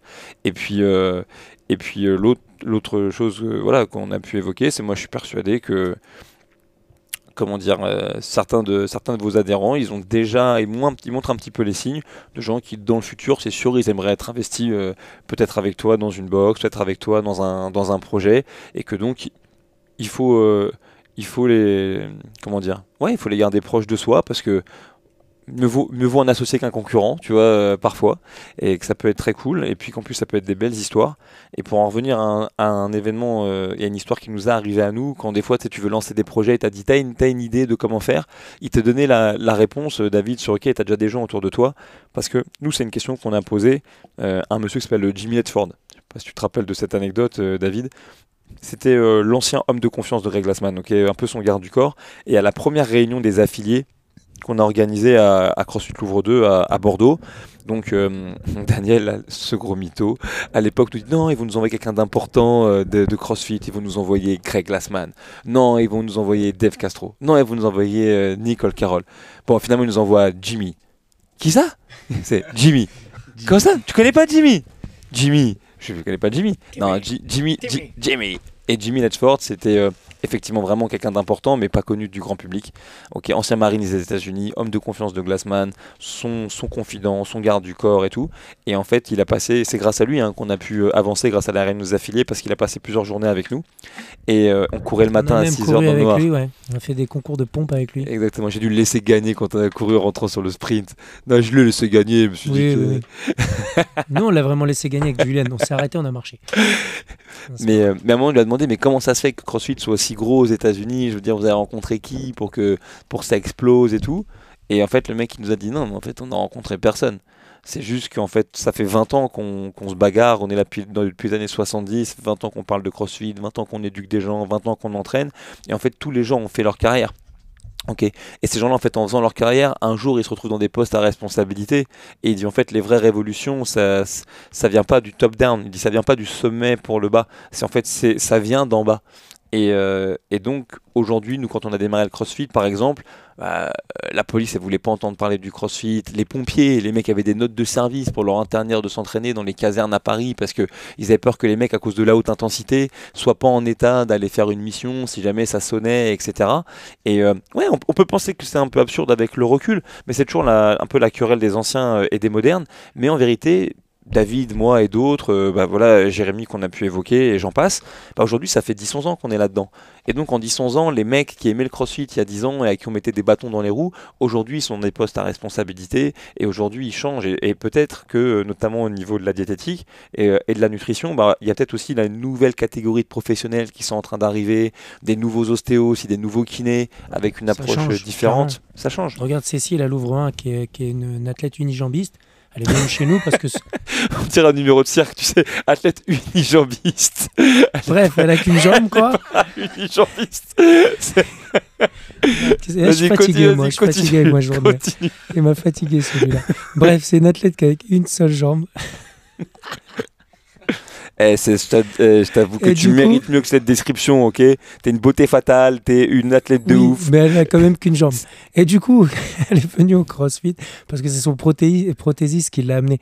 Je pense que c'est quelque chose qui devient de, de, de- qui vient de plus en plus maintenant. C'est clair les kinés, ils sont, c'est les kinés qui étaient les jeunes d'avant, qui regardaient les vidéos de CrossFit, qui commençaient à pratiquer le CrossFit. Maintenant, ça commence à être ceux qui donnent les formations aux autres kinés. Donc, s'ils commencent à, à faire un petit peu le côté où ils vont parler notamment de notre activité auprès des, plus jeunes, forcément, ça va, ça va inculquer un petit peu tout le monde à pousser à faire ça.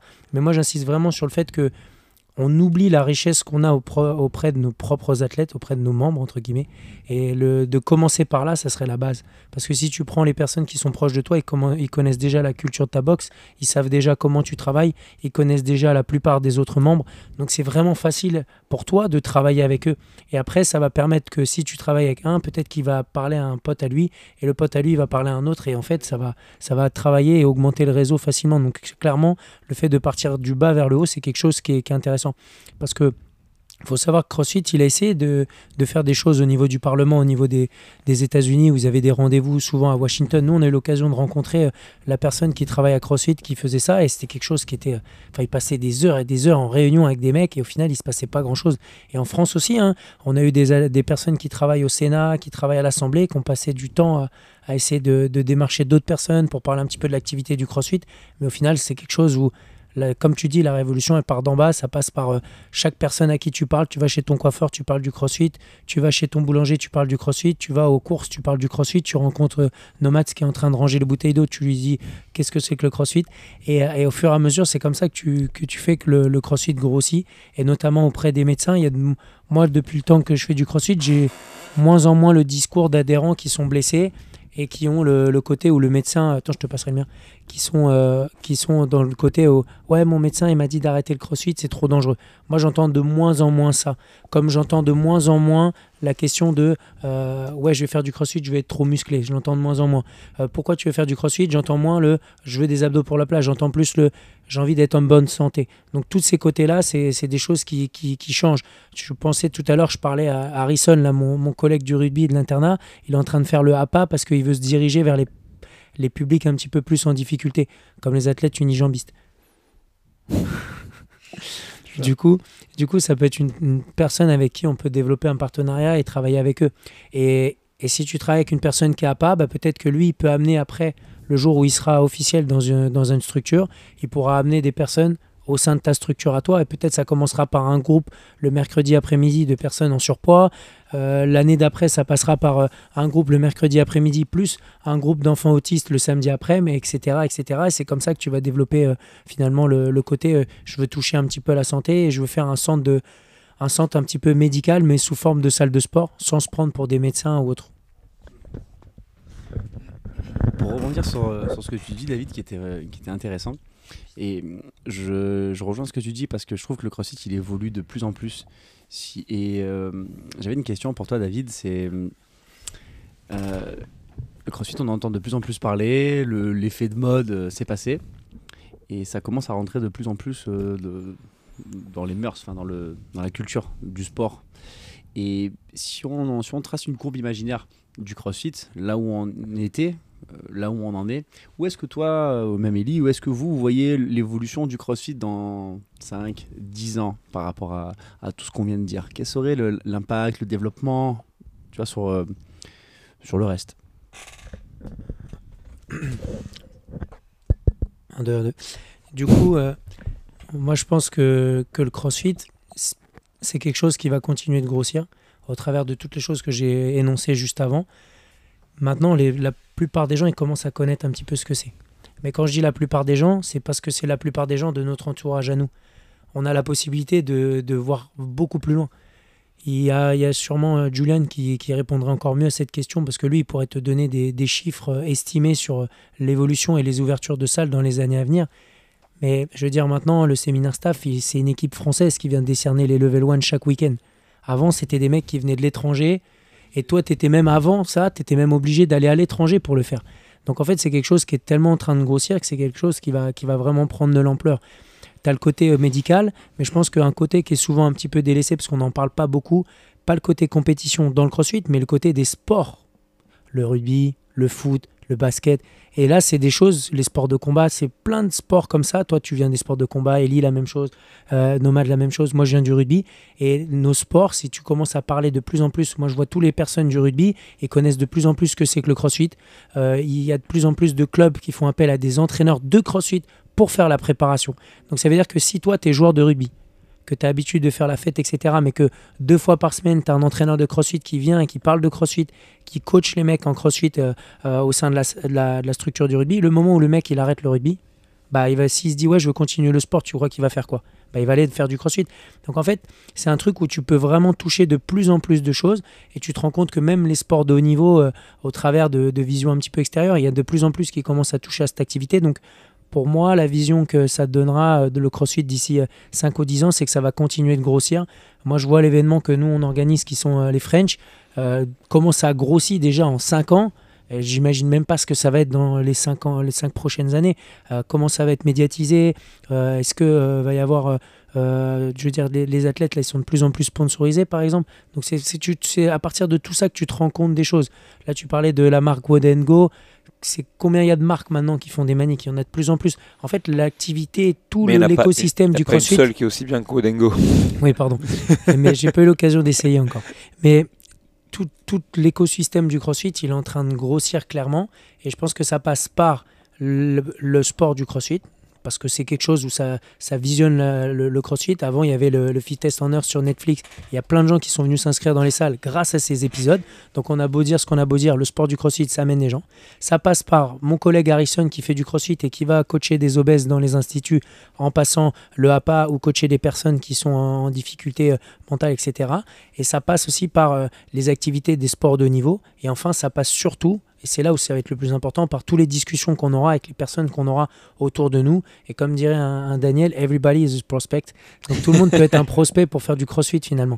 Donc je pense que d'ici quelques années, ça aurait vraiment encore pris plus d'ampleur et ça va être quelque chose où tout le monde connaîtra. Donc ça, c'est quelque chose qui est en train de se faire. Mais bientôt, peut-être que ça arrivera vraiment dans les écoles. Chaque, euh, chaque année, tu auras des personnes qui pratiqueront du crossfit dans les écoles. Peut-être ça fera partie du programme du NSS. Peut-être que euh, les pompiers de chaque ville, ils seront obligés de venir dans une salle de crossfit. Alors que pour l'instant, ça se fait que petit à petit. Donc je pense que ça a très bien évolué avec les exemples qu'a donné Ellie tout à l'heure. Mais je pense que tu peux multiplier ça par 10 encore pour les prochaines années. En plus, euh, Au-delà de ça, je pense que là, on est très sur les, sur les pratiquants. Je- moi, je me rejoins- David à tout, mais c'est si vous avez étudié un petit peu le level 1, alors je suis désolé parce que en plus, ça peut être très mal pris cette phrase, mais moi, le level 1, je le lis toujours, je le récite presque encore comme un, comme un livre saint parfois. Alors parfois, ça, ça hérisse le poil. C'est la Bible, la Bible. Ouais, ouais, la Bible, je l'ai lu et en détail, et parfois même, je l'ai compris. Euh, c'est pas forcément le cas de tout le monde.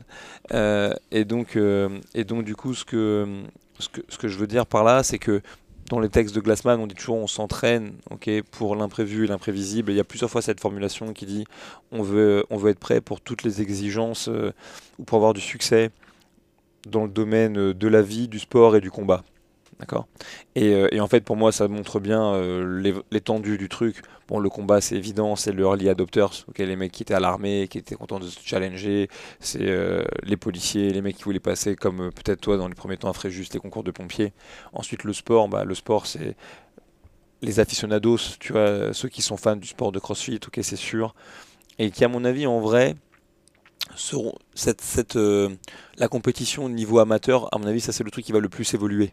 C'est-à-dire dans le monde du CrossFit, j'entends. C'est-à-dire que je pense que c'est un truc qui est voué, euh, si c'est pas à disparaître, en tout cas, ça va muter avec une autre forme.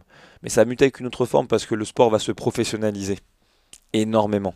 Tu vois, le monde du CrossFit va avoir beaucoup de succès. Aujourd'hui, aujourd'hui, quand tu fais de la, quand tu fais de la, voiture, par exemple, quand si tu si es pilote, t'es pilote. Tu vois, c'est vraiment la, la pointe de, de la lance qui va, qui va aller dans ce sens-là. Et donc, tu peux pas, même si t'aimes la conduite, etc. Il y a ce gap, tu vois, où, euh, où finalement tu te dis, ok, je vais être pilote, pilote de F1, pilote de rallye, c'est un truc en particulier. Tu fais de la boxe, tu fais du MMA, tu fais des sports de combat.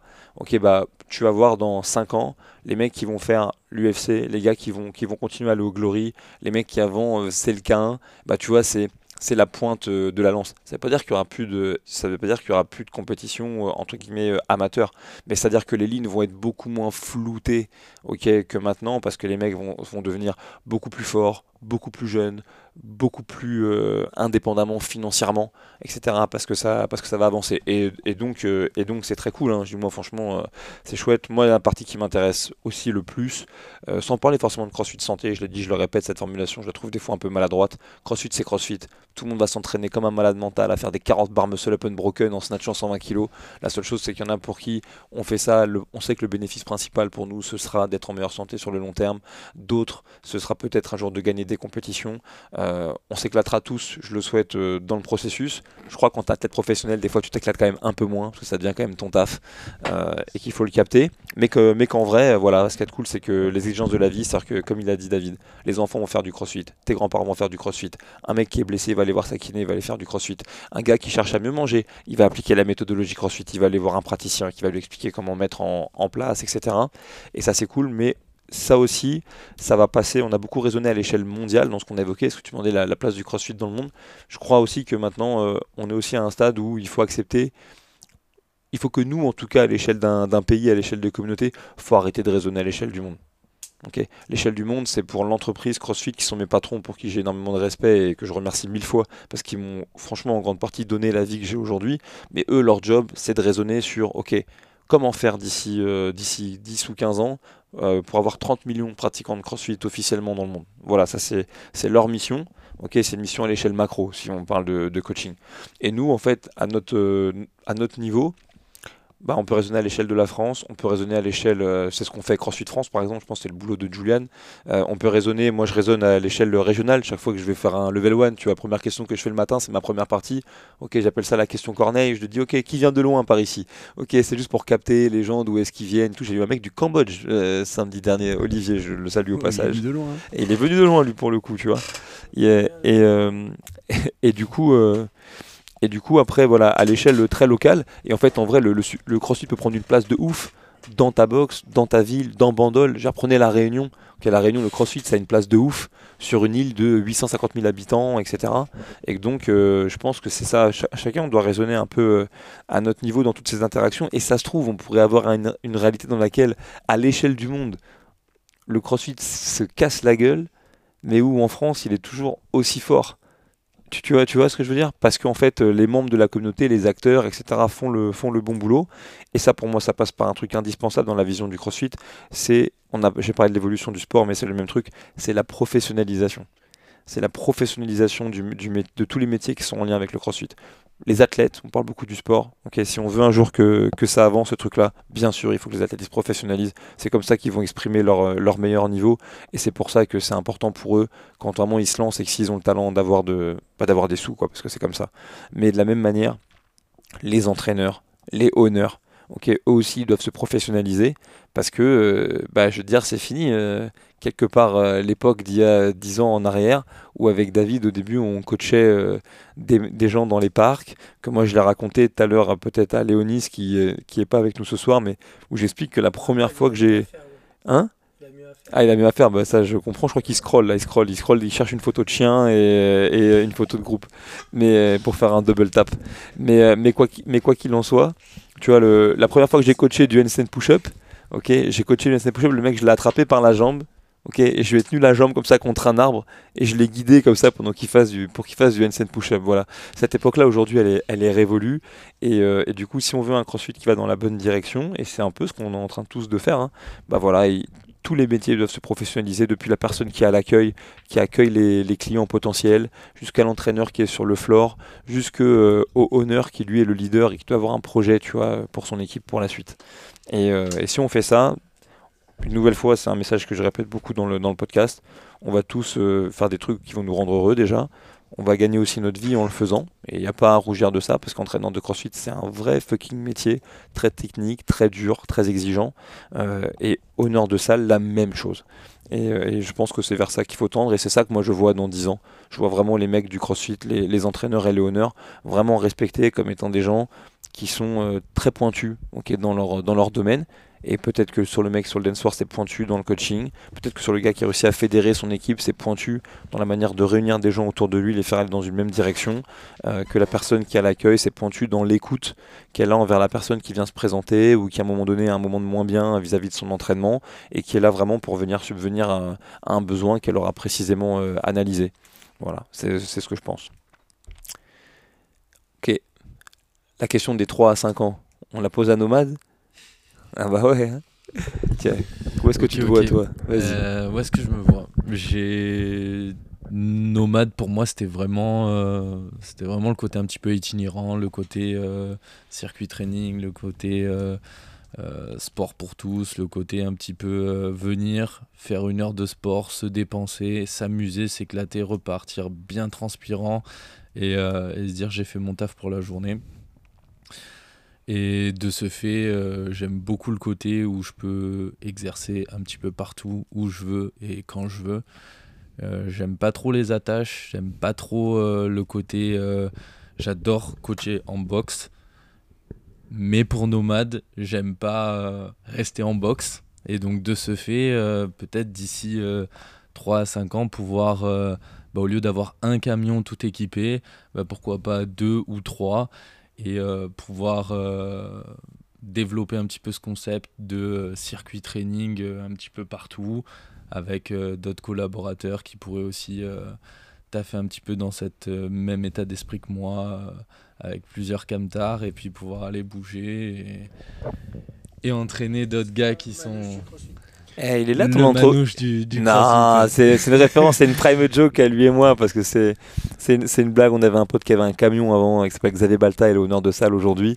Et un jour, un mec l'a- l'a- l'avait pas traité de manière méchante, mais il lui avait donné ce sobriquet. Il avait dit Ouais, toi le, le gitan du crossfit, un truc comme ça, parce qu'il était itinérant avec son camion. faut savoir que Xavier Balta, son frère, c'est quand même le bodyguard de Mike Tyson quand il vient à Paris, ou du moins ça l'a été de nombreuses années. C'est Bref, crois-moi, pour sortir une vanne comme ça sur Xavier Balta, il faut vraiment qu'il fasse très sombre, que tu sois au moins à 2 km dans son dos, ok, et que t'aies pas le vent qui souffle dans ton dos, parce que sinon, ça. il te retrouve, il t'allume. Et, euh, et donc, moi, ce que j'entends de ce projet-là, hormis l'ADN, et je vais laisser la parole à Steph, hein, c'est que regardez, il est là, mon entrepreneur, tu vois, il est là, le gars qui a, qui a faim et qui a envie d'avancer. Et c'est très cool, gros. Et franchement, euh, je, je te, je te le souhaite euh, vivement. Et, c'est- et au cas où, je te dis ça comme ça, Céline, qui est dans, qui est dans la boxe, là, ici, que tu as croisé, no- notre ancienne athlète, Ouais, je vois très bien. ok, l'ancienne militaire, est-ce que tu sais ce qu'elle fait actuellement dans la vie? Pas du tout. Pas du tout, bah ouais. Et bah Céline, qui était dans l'armée pendant très longtemps, euh, là maintenant, aujourd'hui, elle est retraitée de, de l'armée. C'est, euh, Quelqu'un qui vraiment fait partie des tout premiers adhérents de CrossFit Louvre. On a vécu mille aventures euh, avec elle. On l'a même ramenée une fois chez elle. La pauvre, on était parti euh, à l'étranger, euh, en Espagne, pour, euh, pour une, en 2016 aux régionaux à Caramarika, on était qualifié en équipe. Enfin, David notamment, moi j'étais une nouvelle fois euh, remplaçant ou juge, je sais plus. Et quoi qu'il en soit, elle s'était blessé le dos, donc du coup c'est Daniel qui avait dû la, la ramener en voiture intégralement, rappelle-toi, Ah à son oui, on m'avait domicile. Parce qu'elle pouvait pas prendre l'avion tellement elle était HS. Et, euh, et aujourd'hui, maintenant qu'elle est, euh, qu'elle est, plus, euh, qu'elle est plus militaire, et ben elle a fait une formation de menuiserie. Et son premier, son premier objectif, ce qu'elle aurait aimé faire, même si pour l'instant elle travaille dans dans d'autres domaines parce qu'elle est très occupée, et ben c'est d'avoir une entreprise de, euh, d'aménagement, notamment euh, de camions et de vannes, tu vois. Donc si un jour tu veux optimiser un petit peu ou pourquoi pas designer ce qui serait le, le setup ultime tu vois, euh, d'aménagement de camions pour nomades, bah, tu sais que peut-être là, tu as un peu de, de savoir-faire. du tu vois. potentiel pour Exact. faire euh, des camions bien aménagés pour le sport. quoi. Exactement, exactement. Cool, cool. Bougie, euh, bougie sur, la, sur la plage avant. Je sais je sais pas si vous avez ce code-là. Vous avez ce code-là ici? Non, non, Non, vous n'avez pas ce code? Ok, c'est au bois de Vincennes, il y a des camions avec parfois des, des travailleuses du sexe euh, Ah. qui sont posées. Et en fait, euh, si jamais elles sont occupées, bah, elles mettent une bougie sur la, sur la plage avant. Et si la bougie n'est pas allumée, c'est que tu peux venir toquer à la porte et demander la carte des prestations. Ne me demandez pas comment je sais ça. tu voulais ajouter un truc, Steph? Non, moi, quand il raconte, Neumann il racontait son, son projet, ça m'a fait penser un peu au food truck, mais euh, le genre le sport truck, le crossfit truck, le nomade truck, je sais pas comment on peut l'appeler. Mais tu sais, le, le mec qui, qui se déplace, hop, qui ouvre son grand truc, là, les grands camions qui a en soirée, mais tu sais, version, version sport énervé. Et j'ai vu un truc comme ça passer sur un, un groupe de crossfit où le, tu sais, les, les camions comme ça là, qui, qui débâchent leurs portes euh, et où d'un moment tu as ton comptoir et tu peux commander une pizza par exemple. Ben, hop, le mec il sort son truc et il y a des mecs qui font comme ça. Je, je sais pas s'il y a Dans le coin, des, des équipementiers. Ou hop, tu sors ton truc et t'as un riz carrément qui, qui se déplie et C'est ce surpuissant. Donc ce ça, peut être dans la continuité de ton projet, je pense. En plus, Et je pense tu as vraiment, un- je pense que t'as vraiment un truc, peut-être même avec un peu de saisonnalité, mais euh, je pense qu'il y a vraiment quelque chose à faire, euh, notamment pendant la période estivale sur les plages. Je pense que tu as un vrai truc à, installer, soit pour faire du small group training le matin, euh, pour les gens qui ont envie de s'entraîner, euh, voilà, faire un petit haut de bord de la plage avant de profiter de leur journée, soit faire des animations peut-être euh, en collaboration avec les mairies. On parlait, de Lucas, là, qui, est l'un de vos coachs aussi, qui lui aussi a une double activité, qui a un camping, qui est proche du coup du circuit. Comment Paul Ricard, c'est ça?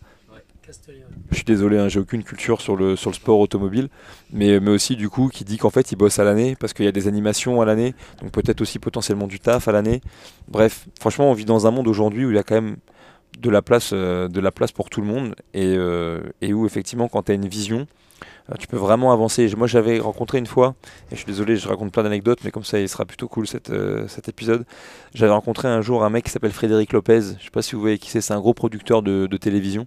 Ok, c'est un mec qui fait l'émission qui s'appelle Rendez-vous en terre inconnue. Yes, Avec des unijambistes. Avec des unijambistes.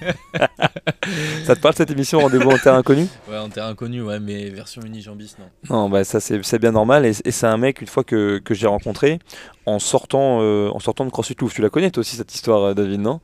Ça te rappelle plus rien Ok, je sors de CrossFit Louvre et je croise ce mec. faut savoir que moi je suis un gros gros fan de cinéma.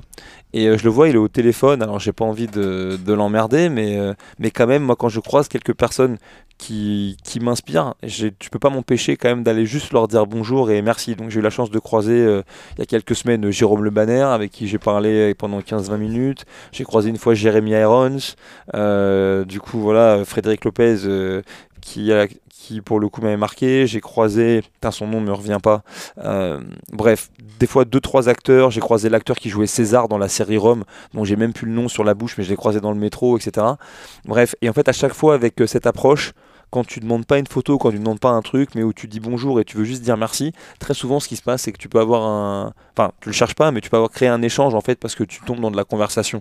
Versus le mec qui se lève vénère comme c'était le cas avec Jérôme là quand m'a vu à l'aéroport et il s'est dit ah, putain il y avait une photo il s'est mis debout en face de moi moi j'ai fait pipi dans mon slip et j'ai dit non je peux juste te dire bonjour. Et à partir de là on s'est serré la main et on a tchatché et c'est vraiment un mec très cool. Et du coup je croise ce mec là Frédéric Lopez qui est au téléphone et, euh, et en fait, il me voit, je, je lui serre la main, je lui dis, je voulais juste vous remercier, ok, euh, parce que votre émission, comme au cinéma, c'est ça l'émission que moi je regardais, parce qu'en terrain inconnu, c'était moi ma cam. Je lui dis, c'est l'une des rares émissions qui fait qu'on est encore content de payer la redevance télé, que j'ai jamais payé de ma vie, mais ça faisait quand même bien dans la phrase d'accroche. Et, euh, et du coup, il me dit, ok, merci. C'est ça ta technique du coup. Eh ben oui, c'est ça. Salut, salut K, tu me donnes vraiment envie de payer la redevance télé. Et quoi qu'il en soit, il, raccroche son, son téléphone et, euh, et il commence à me parler le mec. Et donc du coup, on, discute, etc., machin. Et puis moi, il me demande ce que je fais là et compagnie. Donc j'explique. Je sortais de la boxe, je venais de coacher, donc euh, le CrossFit, euh, c'était encore le bail, le bail temporaire à l'époque, machin, qu'on allait déménager, que si, que ça, que truc, que, que j'étais dans tel métier, que je voulais rentrer potentiellement un jour dans un groupe d'intervention, etc., machin. Et, et il s'arrête, il me dit un truc hyper puissant. Il me dit, tu sais, dit, j'ai aucun doute sur le fait que ça va bien se passer parce que la vision de ce que tu as envie de faire dans ta tête, elle est très claire. Et elle est tellement claire, elle me dit que ta vision, elle va s'imposer aux autres. Il me dit, et ça c'est un truc très important, il me dit, ta vision, quand elle, quand elle est claire dans ton esprit, quand elle dirige tout ce que tu fais, tout ce que tu fais, pardon, elle s'impose aux autres. Donc toi, tu crois que tu as des bonnes choses qui t'arrivent, mais en fait, en vérité, c'est toi, quelque part, qui a, qui a forcé ta chance. Et franchement, cette phrase, elle m'a hyper marqué. J'ai toujours gardé ça en tête, sans compter que ce mec-là, c'était vraiment une des grosses réussites, tu vois, euh, du monde de la télévision. Et vraiment, j'insiste, si vous connaissez pas le travail de Frédéric Lopez, allez regarder En Terre Inconnue, comme au cinéma, Panique dans l'oreillette, plein d'autres émissions qu'il a pu faire, qui sont vraiment relativement euh, incroyables. Voilà. Bon, l'histoire pourrait s'arrêter là, mais après, il m'a invité à manger japonais, m'a expliqué qu'il était euh, homosexuel et il m'a fait du gringue. Non, c'est vrai. c'est vrai, c'est une vraie histoire. Et je, je sors cette information pas pour bitcher, parce que depuis, il a fait, comment dire, il en a fait état dans les, dans, dans les journaux, mais ça n'a rien enlevé au fait que déjà, j'ai passé une fucking bonne soirée. Euh, Euh, même le matin, le lendemain, de ça quoi va. Même le matin, ça allait, ça allait vraiment bien. Je me suis senti vraiment plus en paix avec, euh, avec moi-même. Mais qu'en vrai, ce mec-là, avec moi, le, il se rappellera jamais de cette histoire parce que pour lui, ça devait juste être un, un repas auprès d'un jeune et faible avec encore un petit peu de pec et d'acné qu'il avait tenté de faire tomber dans les mailles de son filet.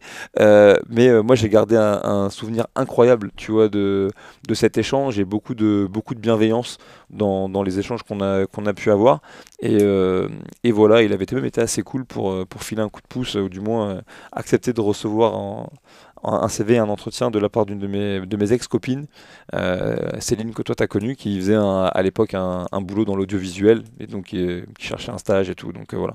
Et donc il est sur ma liste, tu vois, des gens avec qui j'aimerais beaucoup manger. Il me reste deux trois personnes. Il me reste Jean-Claude Van Damme. Si un jour tu écoutes euh, ce podcast, sache que je vais toujours rue de Pontieux, là où tu vas au Point Soleil, pour essayer de te croiser et peut-être discuter avec toi. Eh, eh, Ben oui, T'inquiète, la dernière fois je l'ai manqué, je l'ai manqué de 10 minutes, je te promets. parce Il m'a dit Guillaume, il m'a envoyé un petit message. Parce que le patron ce Point Soleil, c'est un de nos athlètes, donc tu vois, et, donc à chaque fois, on lui dit Attends, si Jean-Claude y vient, tu nous appelles, on vient en trottinette, hein, on, se pointe direct. Et euh, ça, c'est le premier mec. Et le deuxième mec, et j'a- j'arrêterai peut-être avec cette histoire, on pourra conclure le podcast. Moi, j'adorerais, j'adorerais avoir l'occasion de dîner avec Thierry Ardisson. Ok, vous voyez tout ce qui est Thierry Ardisson, le mec qui faisait- Euh, bah déjà parce qu'en fait, il faut comprendre que moi je suis issu d'une famille monoparentale, que ma mère m'a eu très jeune et que donc j'ai passé très tôt beaucoup de temps seul. Ok, Euh, quand j'étais euh, préadolescent, euh, voilà, c'est pas pour faire du Zola, mais moi à partir de 9-10 ans, j'étais tout seul chez moi jusqu'à tard le soir et donc j'ai notamment été élevé par cette petite boîte qu'on appelle la télévision. Et la raison pour laquelle je parle seul, c'est sans doute parce que j'ai passé la plupart de mon enfance à me parler seul à moi-même. Ok, donc j'ai vraiment gardé cette faculté incroyable. Et, donc je regardais énormément les émissions de Ardisson. Ok, mais quand je fais les émissions de Thierry Ardisson, notamment les émissions de Thierry Ardisson que t'es pas supposé regarder quand tu as 12-13 ans, genre Paris dernière. Ok, si vous ne connaissez pas Paris dernière parce que vous êtes de la génération Z, ok, allez sur YouTube, tapez Paris dernière, regardez l'émission de Thierry Ardisson, vous y, vous y verrez des grands intellectuels, etc., mais aussi des donjons SM euh, cachés au milieu de Paris, où, euh, où vous avez un mec dont le, le fantasme sexuel est de se déguiser en bagnard, de vivre dans une cave pendant 2-3 jours et avoir sa maîtresse dominatrice qui lui jette des quignons de poulet. Ok, euh, et c'est une émission incroyable de, de Thierry Ardisson qui mélange à la fois des échanges avec des élites intellectuelles de ouf, des acteurs, des, des artistes, des chanteurs, et en même temps des endroits saugrenus dans Paris. Et c'est une émission qui est filmée caméra à l'épaule. Donc tu vois jamais Thierry Ardisson dans l'émission, tu vois que les personnes avec qui il parle, comme si tu étais en POV, en point of view pour... euh, pour les amateurs de jeux vidéo, de, point of view. Et, euh, et donc voilà, et donc tu l'entends parler. C'est une émission qui a été reprise ensuite par un mec qui s'appelle Frédéric Tadei pendant plusieurs saisons et qui sera peut-être reprise dans quelques années. Je vous dirai pourquoi. Et, euh, et j'étais aussi un grand fan de Tout le monde en parle qui est une émission de ouf qui passait sur la 2. Alors aujourd'hui, des fois, euh, on repasse certains des extraits, on sort de leur contexte. De leur contexte, il a l'air de passer Thierry Ardisson pour un mec euh, voilà, un peu, un, un peu réac, pas très poli avec les femmes et tout. Je- je- J'en sais rien vraiment dans les détails, mais si vous voulez avoir des longues interviews de certaines personnalités publiques, bah, tout le monde en parle. C'est une des seules émissions où vous pouvez entendre des politiciens parler pendant 30 minutes, des auteurs parler pendant 30 minutes sans interruption. Ok? Qu'est-ce qui se passe? Élie, j'ai une question pour toi. Vas-y. Est-ce que tu l'as imaginé la rencontre avec Thierry Ardisson? Mais j'étais à deux doigts de l'imaginer être là rencontré avec Thierry Ardisson parce que figure-toi que quand j'étais policier, j'ai eu une relation avec une fille qui était journaliste, enfin pas journaliste à l'époque, stagiaire dans l'émission de, enfin pour l'émission de la, de la matinale sur LCI. Euh, cette jeune fille, elle s'appelle Anne-Chloé Beauté. J'en profite pour la, pour la saluer. Et à l'époque, c'était le début de sa carrière. Elle atteint. Elle était, exactement, elle était la. Non, mais j'avais 20, euh, j'avais 25 ans. J'avais 25 ans, c'est euh, 13 ans en arrière, les gars. Mais c'était l'assistante, c'était l'assistante euh, d'Elvis Crespo-Mara. Et Elvis Crespo-Mara, c'est encore aujourd'hui, ça l'était à l'époque, la femme de Thierry Ardisson. Donc moi, quand j'étais avec cette fille-là qui était journaliste, j'avoue que moi, mon seul but, je disais franchement, tu me ferais tellement un kiff si on avait la chance de boire un café, de croiser, de serrer la pogne ok, de Thierry Ardisson, qui d'ailleurs vit pas loin de la rue Saint-Honoré, il vit pas loin de la boxe. Et en fait, euh, et en fait malheureusement, euh, malheureusement, bah, cette cette jeune fille m'a jeté en l'air, ok, euh, avant qu'on ait l'opportunité d'aller faire ce truc avec Thierry Ardisson. Mais bien sûr que j'ai visualisé cette rencontre et j'étais à ça. Mais je n'ai pas dit mon dernier mot parce que ceux qui le, qui le, pour ceux qui le savent pas, je bosse à l'heure actuelle sur un documentaire, un documentaire autour de, de femmes qui font du CrossFit, ok, dont Mélodie Andréani, comme ça euh, je cite tous les noms euh, de, de tout le monde, mais aussi d'autres athlètes euh, fr- francophones. Et, euh, euh, et je vais vraiment travailler fort sur ce documentaire. J'espère que je vais réussir à, trouver une plateforme de diffusion pour ce documentaire d'ici 2024. Je suis encore dans la phase de, production, mais le hasard fait que j'ai- je suis en relation avec quelqu'un qui est en train de m'épauler pour le faire pour le faire diffuser et ce quelqu'un dont pour le coup je tairai le nom et bah lui aussi au travers de la boîte de production qu'il a devine avec qui il travaille Thierry Ardisson. et bah voilà ok Et- donc je peux te dire que j'ai voilà la radime, je lâche pas l'affaire et que si j'ai la chance, ok, je ferai tout, j'espère un jour pour avoir ne serait-ce qu'un échange de 10 minutes avec Thierry Ardisson parce que je pense que c'est un homme de télévision avec qui ça vaut la peine de parler. Voilà. Tu vas te retrouver comme ça là. Bah écoute, euh, je, viens de, je viens de dire que j'ai une expérience homosexuelle. Bon, bah tu vois, si tu sous-entends qu'un jour je devais reprendre de la cocaïne pour être sympa euh, avec Thierry Ardisson, ok, peut-être que c'est un effort que je suis prêt à concéder, tu vois. Je, je suis pas sûr, mais bon, on sait jamais. Élie, t'aurais euh, deux minutes pour euh, en parler, en dire un peu plus sur ton documentaire, le, dans les grandes lignes, sans rentrer, sans rentrer dans les détails, mais date de sortie, de, de quoi ça parle? Alors pour l'instant, j'ai aucune, euh, j'ai aucune date de sortie. J'ai même pas le format exact pour tout vous dire du documentaire parce qu'en en, m'avan- en m'avançant dans ce projet, j'ai découvert que à l'heure d'aujourd'hui, surtout si tu avais envie d'être diffusé sur une plateforme de diffusion, c'est pas toi qui arrives avec ton documentaire, c'est eux qui te disent ce qu'ils ont envie que tu fasses comme documentaire. Même sur YouTube? Euh, ouais, mais je veux pas qu'il termine sur YouTube. Je veux pas que ce documentaire termine sur YouTube parce que la personne avec qui j'ai la chance de le, de le réaliser, moi je réalise rien. Je suis là en qualité euh, de pseudo-producteur et c'est très très galvaudé comme terme. Mais la personne qui réalise, c'est vraiment un ami qui m'est proche, qui, euh, qui est vraiment un, un monsieur de cinéma. C'est Raïm que tu, que tu connais. Et, Ouais, euh, YouTube, ça serait une insulte un peu à sa production. hein. je sais pas si ce serait une insulte, mais en tout cas, je pense qu'aujourd'hui, tu vois, tu parlais des petites révolutions qu'on peut mener à son niveau. Et ben en fait, moi, ma petite révolution, c'est de faire en sorte que ce documentaire, on arrive à le mettre sur une plateforme de diffusion, voilà, entre guillemets, qui pèse un peu. Moi, Putain, on va voir Élie sur Netflix. non, cool. je- moi, tu me verras pas. Moi, tu me, oui, moi, tu me verras pas. Moi, tu me verras pas. Je suis, je suis derrière. Tu verras en train d'éponger le front de Mélodie au French. c'est ça, c'est ça. Avec, Vas-y, vas-y ma chérie, tu peux y aller. j'ai failli le dire avec mon gland, mais je ne le dirai pas. Ah, peut-être que je l'ai dit, mais c'est pas grave parce qu'on est déjà à 1h17 de podcast et que personne n'ira jusque là, ok? Mais Ouais, euh, Détrompe-toi. Fais le test. Si tu as le écouté test. le podcast jusque-là, exactement. tu dois venir nous voir. Viens si, nous voir. si tu m'envoies un DM avec marqué gland, ok, sur, euh, sur Instagram, je saurai que t'es un, 36, 39. je sais que t'es un vrai fan du Shaker Show. Ok, on, on, sa- on saura, ok? Du coup, la personne, elle a des Woden Go gratuits bon, on peut peut-être s'arranger. On peut peut-être s'arranger. Ok. Non, blague à part, je peux te donner. Je, je je pourrais peut-être vous faire avoir un des, nouveaux t-shirts euh, All Out que, que je suis en train de, faire sortir. Mais en tout cas, non, le, voilà, je veux que ça sorte sur une plateforme de diffusion. C'est mon challenge personnel à moi. Je veux que ça rende honneur au, au travail du réalisateur qui, franchement, fait un boulot de fou et qui travaille. euh, pour ainsi dire, à l'heure actuelle gratuitement. Il travaille juste sur la potentialité qu'on arrive à trouver quelqu'un intéressé pour acheter ce documentaire. Et, euh, pour parler simplement de quoi ça parle, ce sera pas un documentaire sur le CrossFit, euh, c'est un documentaire sur les femmes au travers de trois portraits croisés. Okay. Il se trouve que ces femmes-là, effectivement, feront, euh, feront du crossfit, mais la vraie question, c'est plutôt, c'est quoi le regard qu'on porte sur toi quand tu es une nana qui a décidé de faire un peu ce qu'elle avait envie de faire okay, en 2024 C'est-à-dire qu'aujourd'hui, on vit dans une société incroyable où, où on, on, veut et on doit, et c'est très bien, tolérer toute chose. Et moi, à la rigueur, euh, j'ai pas de problème avec ça. Tu euh, c'est très bien, mais il y a des fois des basiques qui ne sont pas acquis. Donc euh, on est tous porte-drapeau, chacun de, des batailles qui sont importantes pour nous, et je respecte les batailles des autres. Mais je trouve ça toujours, parfois, pas que c'est aberrant, mais, aujourd'hui, par exemple, une, fille qui fait du sport, on va la regarder bizarrement. Une fille, qui est, ronde, on va la regarder bizarrement. Une fille qui est maigre, on va la regarder bizarrement. Et moi, je trouve ça hallucinant. Donc, euh, cette, idée de documentaire, elle est née euh, lors de mon dernier voyage à Londres où je suis parti à la, boutique Gymshark. Okay, et où j'ai regardé. Euh, je vous invite à y aller, c'est vraiment fou cet endroit d'ailleurs. Premier millionnaire, hein. il a commencé dans son garage. Le mec, il est milliardaire aujourd'hui en Grande-Bretagne, le créateur de Gymshark. Un gars, quand même, qui s'est fait tout seul avec les réseaux et avec. voilà, parti de rien. Donc, encore un gars avec une vision de ouf. Et en quoi qu'il en soit, dans ce magasin qui est très tourné sur le fitness, où ils ont vraiment créé une vraie expérience, tu peux aller euh, boire un shaker de prod, faire des cours de sport gratos et tout, et bah les mannequins, femmes notamment, ont tous des gabarits différents. D'accord? C'est-à-dire que tu as des mannequins de femmes qui sont objectivement en surpoids, tu as des mannequins de femmes qui sont hyper athlétiques, tu as des mannequins de femmes qui sont hyper euh, filiformes, et tu les as en plus dans des positions où elles squattent, elles font des presses, elles tiennent des dumbbells et compagnie.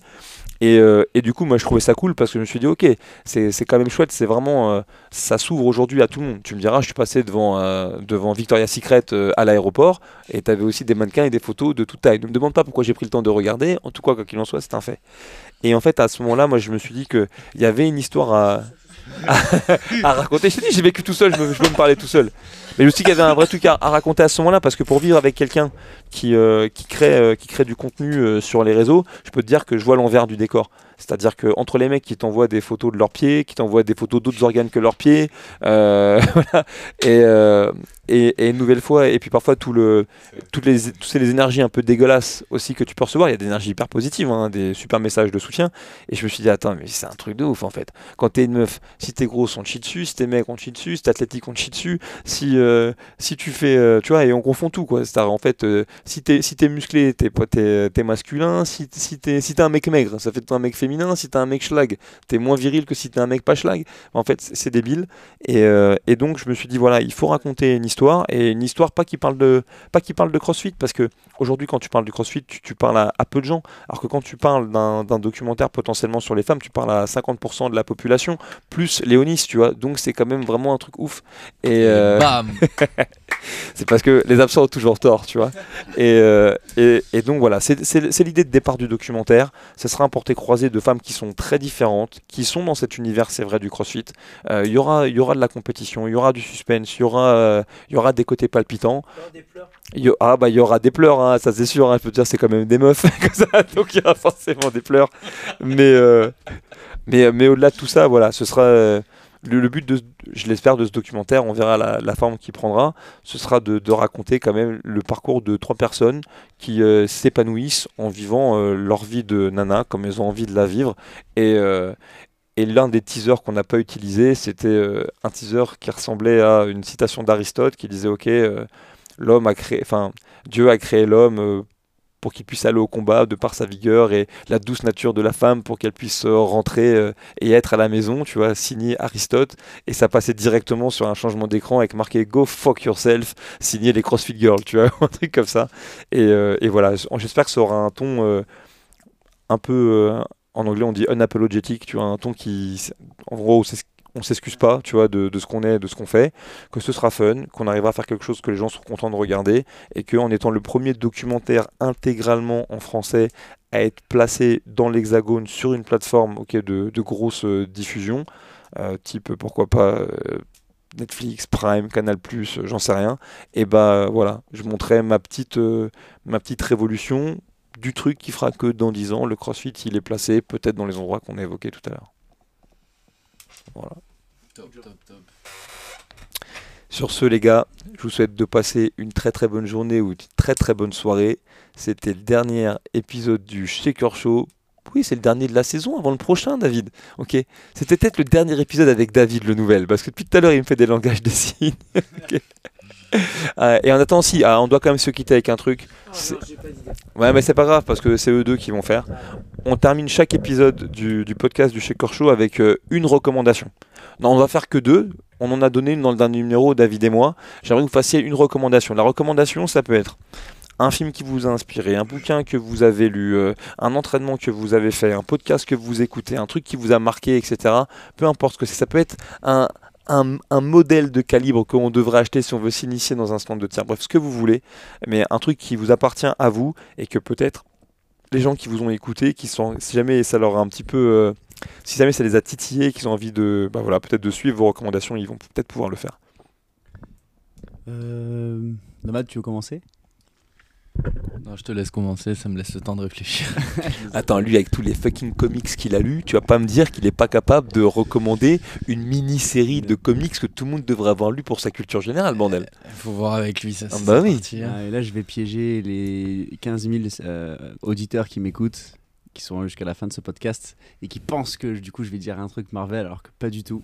Si je si je recommande à faire, c'est un petit film qui s'appelle euh, Yip Man avec un Y. C'est le, le maître d'arts martiaux de Bruce Lee. Et ce film, en fait, ça a été un déclic. Je l'ai vu jeune et ça a été le déclic pour commencer les arts martiaux. Je commençais un peu jeune et j'adore ça parce que c'est le mec, bah, c'est le plus fort en fait. C'est un peu comme Sangoku dans, dans DBZ et il est humble et il est gentil et du coup ça, ça inspire un peu euh, mes valeurs, mes fondations et, et mon caractère. Voilà, donc c'est un truc. euh, C'est avec Donnie Yen? Donnie Yen, exactement. Qui d'ailleurs pratique vraiment le Wing Chun et, et, euh, voilà. Un vrai artiste martial qui est acteur. et il pratique pas le wing- que le Wing Chun si tu veux tout savoir. ok. Nomade, à toi de jeu. Ok, ok. Euh, comme ça qui me vient de suite là, je dirais pour tous ceux qui veulent tirer un petit peu, prenez pas des 9 mm, prenez des AR-15. On prend direct le gros, c'est le top. Eh ben voilà, tu vois, c'était pas compliqué. Les loulous, c'était la fin de cet épisode du Shaker Show. On espère que vous avez pris du plaisir à, l'écouter. Une nouvelle fois, si un jour vous êtes de passage dans le sud, que vous avez envie de passer un bon moment avec une équipe euh, de garçons et de filles qui euh, vraiment sont très investis dans le projet de la boxe et de leur communauté, bah, vous n'hésitez pas. Euh, vous passez la porte de CrossFit Bandol. Je vous rappelle aussi que si vous faites ça, il n'y a pas beaucoup de magnésie ici parce que les gens ont tous des super maniques. Si vous aussi voulez des belles maniques, vous allez sur www.wodengo.com, vous achetez ce que vous voulez, vous rentrez Shaker 15 euh, à la fin dans le code promo et ça vous fera 15% de cadeau. C'était le Shaker Show. Je vous dis à tout bientôt. Ciao.